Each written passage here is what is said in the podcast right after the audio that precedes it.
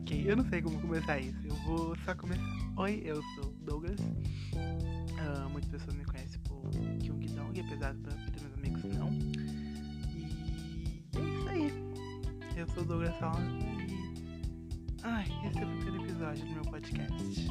Montes que virão.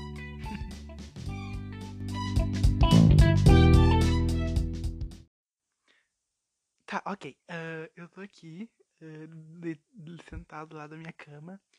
E. Ai, com as luzes do meu quarto. Ai, que boa. Foi um bom investimento ter comprado essas luzes de Natal. Deixa o quarto tão tão, né? Enfim. Uh, eu quero conversar. Eu quero conversar sobre Stopper. Ai, uma série nova, barra livro, barra. Ai. Tudo que me mudou nessa última semana. Tá, vamos no começo, vamos no começo. Uh, Stopper foi uma série que meu irmão tinha apresentado para mim. E eu falei, cara, ah, vai ser mais uma série de viado e tal, e conceito, afins. E de boa, né? De boa, mas uma série gostosinha de ver. Porque ultimamente eu tenho visto séries desse tipo, como Com Amor, Vitor, uh, uh, Com Amor, Vitor. Agora, agora some os nomes. Agora sobe todos os nomes. Enfim, várias séries gays, ah, aliás, filmes gays também. Eu tenho conhecido, tenho prestado atenção que existem e tá crescendo isso mesmo. E muitos deles são incríveis e só que eu não entendi. Ah, eu tô fazendo tudo isso sem script. Eu acho que foi, acaba sendo um erro, porque eu acho que vou me perder em algum momento. Então se isso acontecer, é, fudeu. Então, chega alguns momentos onde você fica pensando, ok, o que, que vem agora? E é aí que é aí que são erros. Tá, esse último corte não teve nada a ver, mas é só que eu precisava dizer pra, pra entender aonde eu queria chegar. Uh, eu comecei a assistir Heartstopper de maneira muito inocente, achando que seria só mais um romance adolescente e que eu ia ficar bobinho, achando e vendo todas as cenas e foi. No começo foi exatamente isso. Eu vi a série, achei linda. Eu queria ter visto tudo num dia. O meu, eu acho que o meu maior erro e o que me prejudicou muito foi eu ter visto em dois dias. Eu não sei explicar o porquê. Eu só sinto que se eu tivesse visto tudo de uma vez, eu passaria tudo de maneira rápida e eu poderia esquecer essa série. Só que eu tô desde o final de semana atrasada remoendo esse sentimento, remoendo tudo que tá acontecendo com o que essa série apresentou para mim e de maneira hostil, talvez não quero admitir tanto assim, jogou na minha cara. Tá, uh, deixa eu falar sobre a série. A série ela conta sobre. É, é um romance que acontece na adolescência de dois meninos.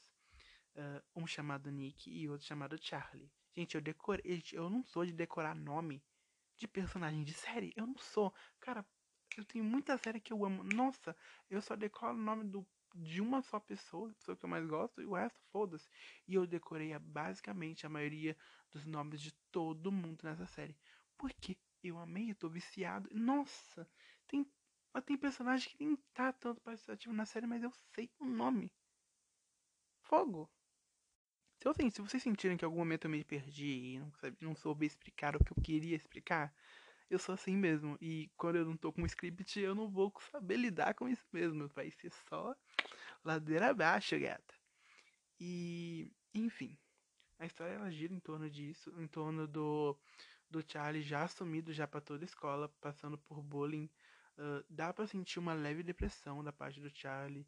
Ele também tem problemas psicológicos, enfim, é complicado para ele é, lidar com isso, mas ele lida e tá lá. E E começa muito boa a linha, com um amor platônico do Charlie pelo Nick. E. Ai. Aí começa eu me identificar cada vez mais com o Charlie. Ai, sei lá, enfim. Tá, voltando.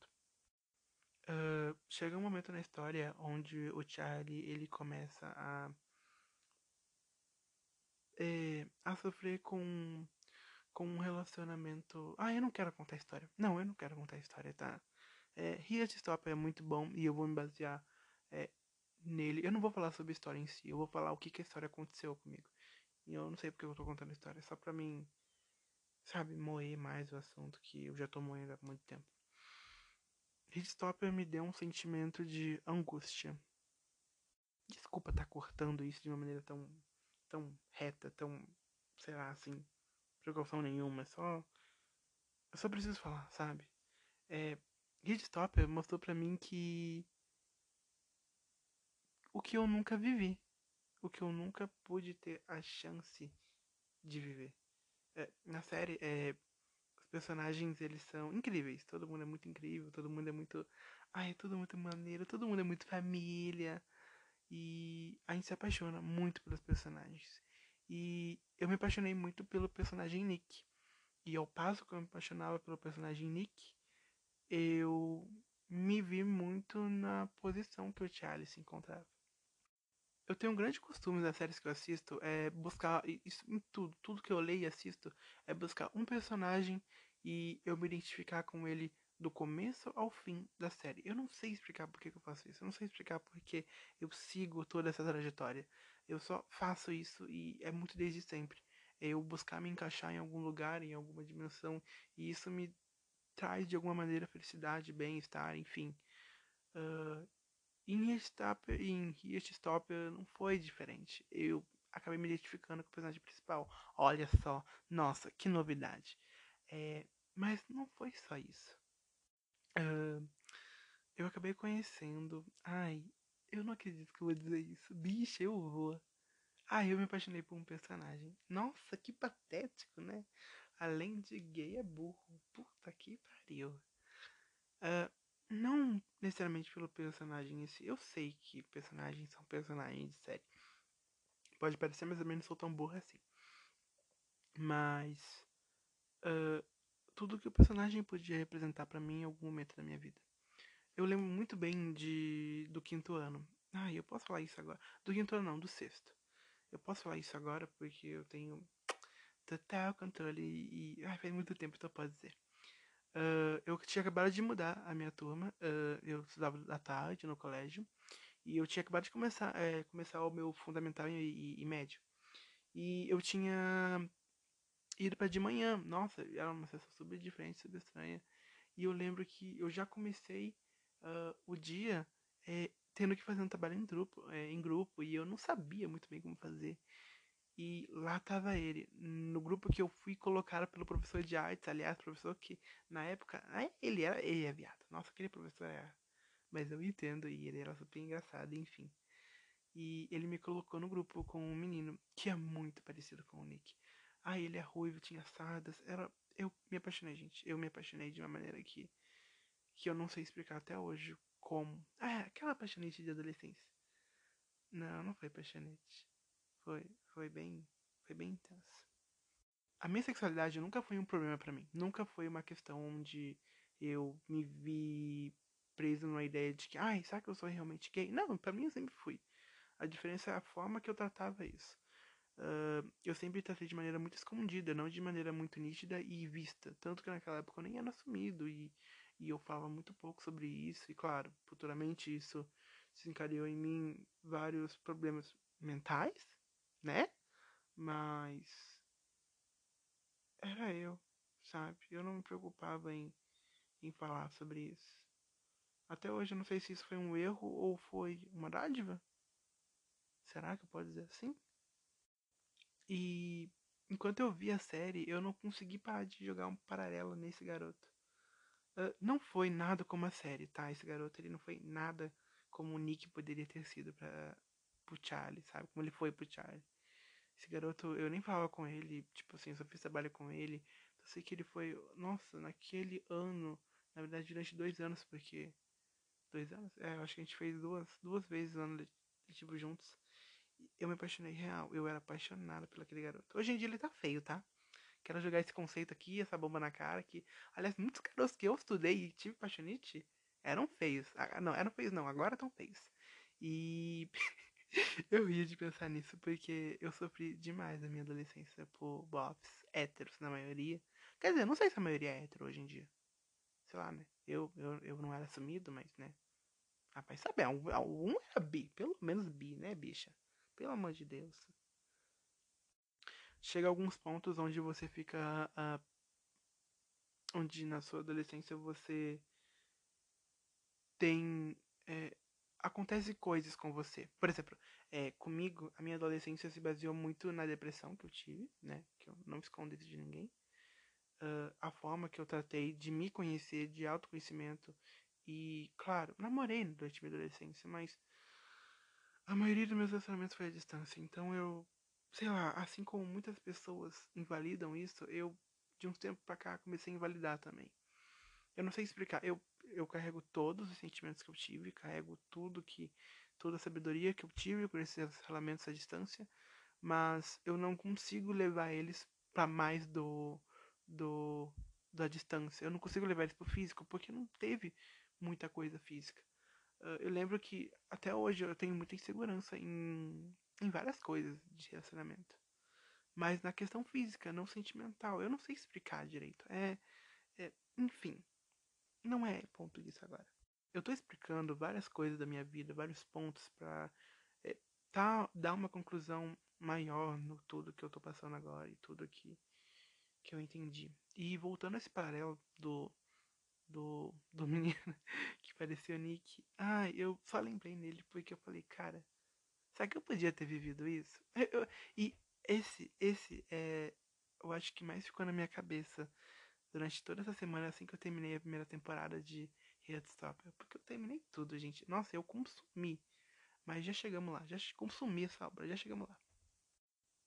Como eu tava preocupado comigo mesmo e com outras coisas meio Sabe, como a questão de se assumir meus pais, minha família, uh, eu também querendo me entender, sair da depressão que eu tava, mesmo não entendendo necessariamente como eu saía, ou teve uma época que só tive, eu não, eu não sabia que eu tava, eu só, eu só estava lá no meio daquele todo turbilhão e eu tive que conviver com isso e eu não pude parar e, e, e me deixar levar para os sentimentos da adolescência como um romance Sabe? Eu não sei explicar.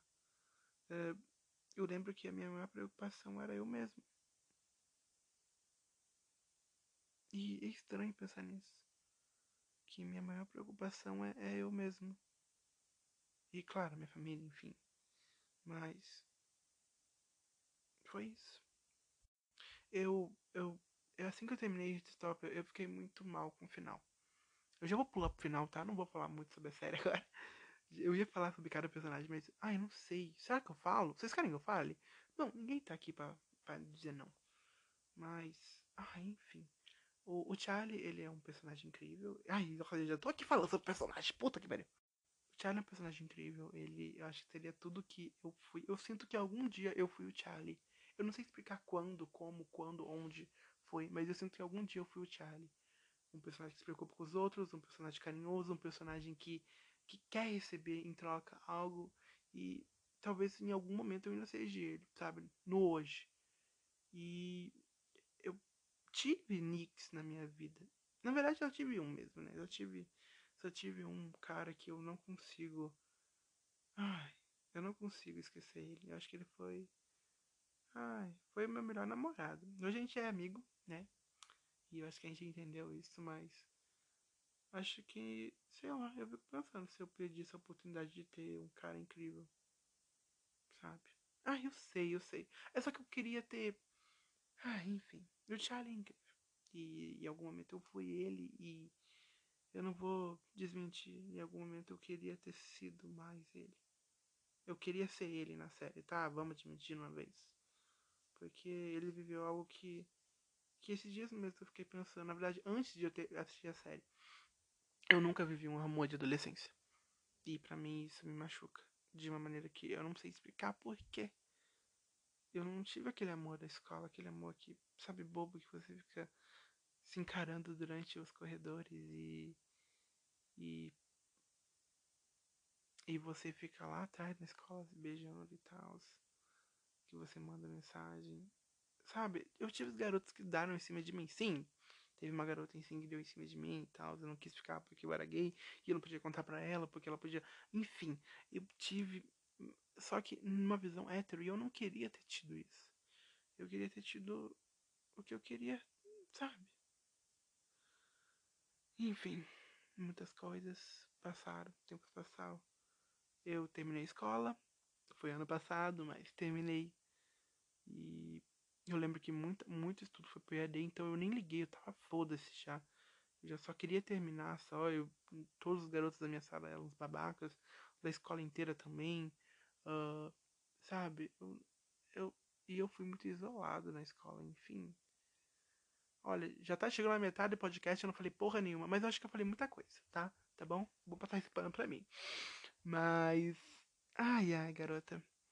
Eu acho que aqui começa a ficar pesado. Uh, essa questão de eu nunca ter vivido um relacionamento desse começou a me afetar agora, sabe? Porque eu fico pensando em mim. Depois que eu terminei o meu relacionamento com esse garoto aí, que eu, enfim, incrível. Eu nunca mais namorei. Eu nunca mais tive nenhum relacionamento depois disso. Eu até tive alguns lances, tipo de, de frete, um quase namoro que eu não acho que tenha sido namoro, sabe? Porque ele, ele achou, mas eu não, eu não achei que aquilo fosse namoro. E eu tive quase isso, só que eu nunca tive mais nada depois tão forte, impactante. Eu eu me perdi nessa questão de viver um relacionamento. Eu fico pensando nisso, eu fico pensando, porra, é, é, é fogo, né? Você fica tipo, nossa, cara, é assim que vive um relacionamento? Como que vive? Eu não sei até namorar. Eu, eu sinto que eu seria uma pessoa muito madura. Isso, isso eu tenho certeza. Eu seria uma pessoa muito. Muito. Ai, sei lá. Eu acho que eu mudei muito do que eu era. E isso eu agradeço muito aos relacionamentos à distância que eu tive. Uh, me mudaram, me edificaram. E eu sinto que eu seria diferente. Não posso dar certeza porque né, é aquilo, é só vivendo para saber. Mas eu me permiti de, me deixar de levar muito sobre isso, sabe? E não consegui mais sair desse pensamento. Quando eu terminei Heartstopper, quando eu terminei de ver a série, eu fiquei muito angustiado. Me tacou uma ansiedade no dia.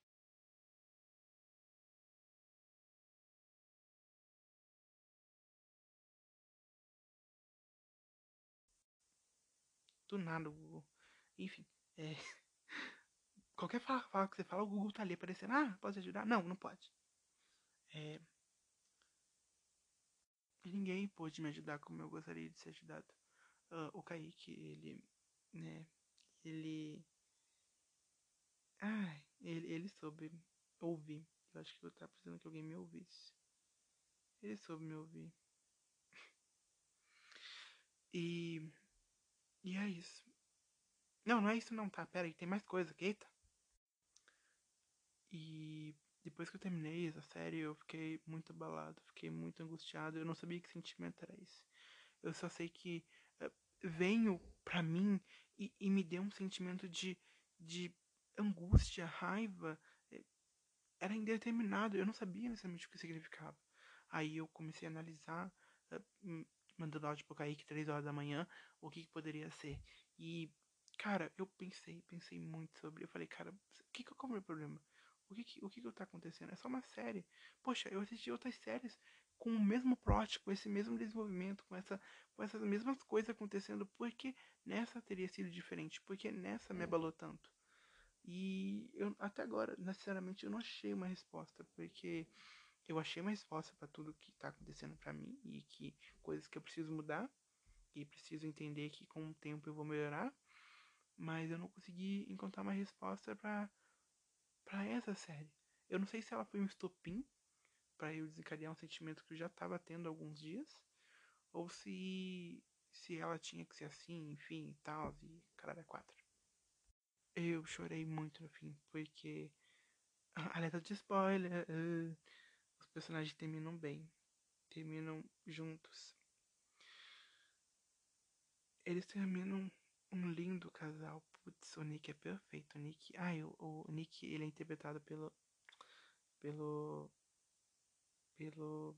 Kit Kono. Nossa, mente. O Kit Kono. Nossa, que gostoso. Desculpa, pausa pro, pro Kit Kono ser um grande gostoso. Ele é o ator que faz o, o Nick Nelson na série. E, nossa, ele é um gato. Nossa, eu queria ter namorado daquele. Puta que pariu. O Nick é um personagem perfeito. E, e isso eu digo tanto na HQ, tanto no, na série. Enfim. Nossa, queria ter um pop daquele. Desculpa. Ai, tô falando muito sobre isso. Talvez, mas enfim. Incrível. Nossa, de verdade. E a cena que o Nick, ele vai, ele pega o Charlie no colo e ele leva pra praia, sabe? Assim, estão no mar, é último episódio, é, fim de, fim de série, ele pega o Charlie no colo e leva pra água no mar e grita pra toda a praia. É, que eles são namorados, que um namora o outro. E é lindo, lindo de se ver demais. E eu chorei. Eu chorei assim como eu tô chorando gravando isso agora. Porque eu pensei, putz, é, é pedir demais viver isso. É pedir demais. Sabe? Eu pensei muito sobre, ai, talvez seja porque eu queria ter vivido um amor na adolescência, um amor como esse. E sim, pode até ser também. Mas não foi só isso. Eu, eu sei porque todo o decorrer da série, é, eu vi o relacionamento deles, eu vi tudo que poderia ter dado errado. Eu vi a forma. Eu, eu tô falando sobre uma série, mas eu sinto que ao mesmo tempo que eu tô traçando uma vertente falando da série, eu tô falando sobre mim mesmo. E eu não sei explicar como, eu só tô falando. Uh, a série, ela conseguiu é, expressar uma maneira que, que, que, que eu não estava conseguindo sentir. Quando eu vi o, o sendo o personagem que ele era, a pessoa que algum dia eu fui, essa pessoa retraída, essa pessoa que, que se apega a migalhas, como você vê no começo da série, uh, essa pessoa que quando alguém dá um mínimo de atenção para ela, ela ela se ilude e, e, e quer que aquilo seja real só para que ela se sinta bem em algum momento. Eu me vi dessa maneira e quando eu vi que deu certo para ele, eu pensei, putz, que nunca deu para mim? Sabe? Por que nunca deu certo para mim? Foi tão pesado pensar sobre isso, porque eu fiquei pensando sobre sobre todas as maneiras onde eu tive que me mudar. Tive que me edificar para conseguir me encaixar na vida de alguém e tive que agradar a pessoa só pra mim. Para ela cogitar é, ter uma chance comigo. E ultimamente esse está sendo o maior sentimento que eu tô tendo de que eu preciso mudar para que alguém goste de mim. Que eu deixe de ser afeminado, que eu deixe de ser gordo. É, eu amo minha cor, eu amo ser preto e isso nada nunca vai mudar e eu não quero mudar. Mas eu entendo que as pessoas não vão me ver como um padrão de beleza estável e lindo. Eu me vejo assim, mas eu sou eu, eu tenho que me amar. Eu tenho que entender meu espaço no mundo. E eu sei que isso incomoda muita gente. A pessoa que eu sou, linda como eu sou, nunca vai ser linda aos olhos de todo mundo. E quando eu percebi isso, ao mesmo tempo que fez total sentido, me fez perder todo o chão. Eu fiquei pensando sobre, sobre a forma que eu poderia mudar, porque eu pensei nisso a semana inteira, a semana inteira. Caralho, irmão, o que que eu tô o que que eu tô fazendo, sabe? Será que eu tô fazendo certo? Será que eu não tô? É, Sabe, eu ouço muitos conselhos, porém eu não sei seguir nenhum. Eu sempre sigo uma uma ética, é ética, enfim, moral, enfim, não sei explicar. Uh, e isso eu falo até para minhas amigas de viva o sentimento que você está vivendo agora. E eu vivo, eu sempre me coloco a cara a tapa de viver todo o sentimento que eu vivo, porque eu não suporto a ideia de, de ficar escondendo algo de si mesmo. Porque você passa 24 horas, 48 horas, 72 horas, a eternidade toda, se for preciso, com você mesmo. E se a tua cabeça não estiver bem na maioria do tempo, você não vai estar em nenhum lugar. Então, eu vivo meus sentimentos, eu sinto eles até que eu remoa, remoa, remoa, remoa e eu esteja bem depois disso. E com essa série não foi diferente. Eu tô remoendo todos os dias falando com pessoas diferentes. Eu sei que muitas não me ouvem e eu queria ser mais ouvido. Assim como eu dou. Assim como eu dou, dou ouvidos para todo mundo falar sobre a vida de cada um, eu queria que as pessoas dedicassem um tempo a me ouvir. eu tô gravando um podcast. Não sei quem dos meus amigos vai ouvir isso. Eu vou mandar, acho, pra todo mundo. Mas eu não sei quem realmente vai ouvir. Ou quem vai chegar até aqui. Eu fico pensando nisso, sabe? Até, até que ponto eu mereço ser ouvido? Até que ponto eu tenho esse direito de, de viver essa situação? Enfim, num contexto geral, eu entendo o sentimento que eu vivi. Uh, a série me deu um tapa na minha cara. E desculpa falar isso de uma maneira arrogante e hostil, eu acho, de que eu não vou viver isso. Eu não vou viver o romance hoje, nem, nem no passado, talvez nem no futuro, de que esse romance, esse romance bobo, onde eu não preciso me preocupar e, e, eu não consigo imaginar isso. Eu não consigo imaginar um romance onde eu só possa viver ele. Um romance onde eu só possa. Ai, é, é muitas linhas, é muitas, é muitas camadas sobre sexualidade, sobre posições, sobre gostos, sobre. E eu acho que essa série. Essa série, ela. Essa série, esse universo, aliás, Alissa Oseman, a escritora dessa linda obra. Vai se fuder. Você criou um personagem que nenhum homem no mundo vai conseguir suprir isso. E eu quero bater na pessoa que escolheu Kit Connor para interpretar o Nick Nelson na série. Porque se fosse qualquer outro cara, eu não teria gostado tanto assim e teria seguido minha vida. Mas o Kit Cornell é um gostoso do caralho. Então eu vou surtar porque ele é um gostoso do caralho. E eu vou pensar, putz, a personalidade do Nick Nelson no corpo do Kit Cornell.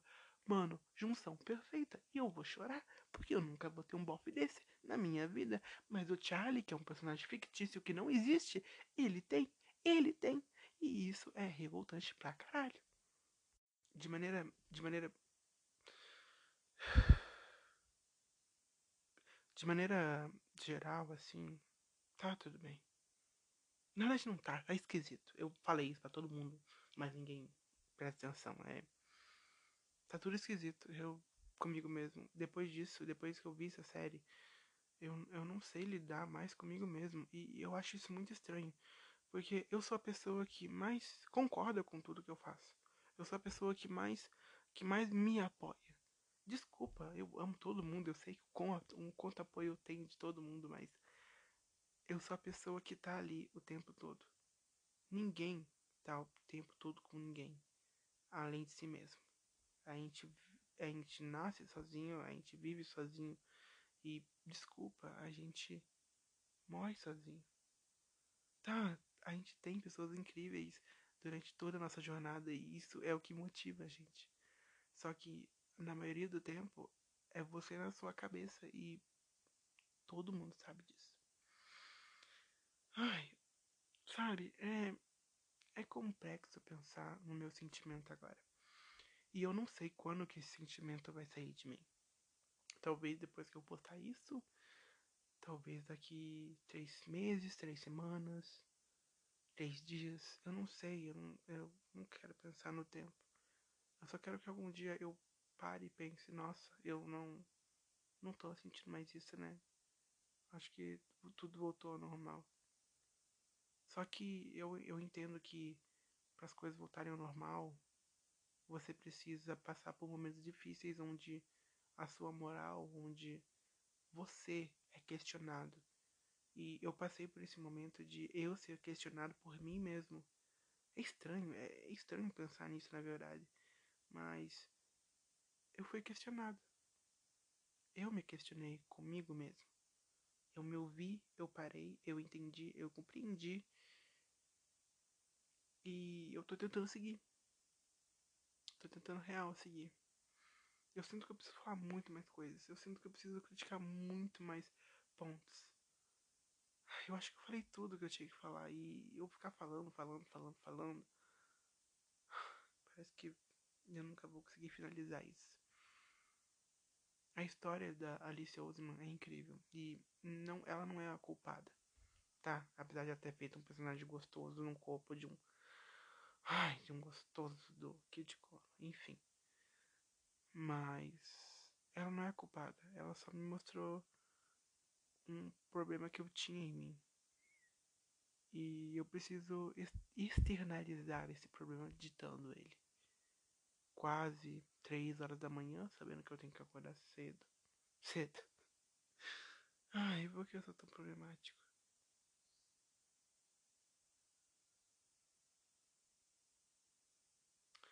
Desculpa. Desculpa, Douglas, de verdade, desculpa. Por eu não ter sido a pessoa que você poderia ser. Ai, tão pesado dizer isso. Tão pesado. Mas eu sinto que eu preciso pedir desculpa para mim mesmo. Por não ter se dado essa oportunidade de viver certas situações. Eu penso em pensar que você precisava ter vivido outras coisas antes de encontrar um amor. E eu sei que um homem não define a toda a tua história. Você é muito mais que isso. Mas eu sei também o quão importante é você se sentir desejado e querido e pensar sobre alguém querer estar ao seu lado. É um pensamento que prende na sua cabeça. E não sai até que você encontre essa pessoa. E o medo de algum dia você não encontrar, ele te desestabiliza de uma maneira na qual você não consegue se conformar. Porque você sabe que não depende só de você. Depende de outra pessoa. E depender de outra pessoa significa que não está no seu controle. Significa que não é só sobre você sei que você vai passar por essa. Sei de verdade. Espero que melhor do que eu agora, 2h57 da manhã, acho que você vai passar. Eu só sei que se você chegou até aqui, você pode muito mais ainda. Nossa, isso foi. Foi profundo. E longo. 32 minutos. Se, se você chegou aqui e ouviu tudo isso, você é incrível. Por favor, diga pra mim que eu vou manter tua amizade para sempre. Uma pessoa que ouve 32 minutos de áudio. Ai, merece ser uma pessoa notada. Espero que alguém ouça esses 32 minutos de áudio. Obrigado de verdade todo mundo que ouviu. E é isso. Obrigado. Eu vou seguir daqui. E espero que dê tudo certo. Amo vocês e.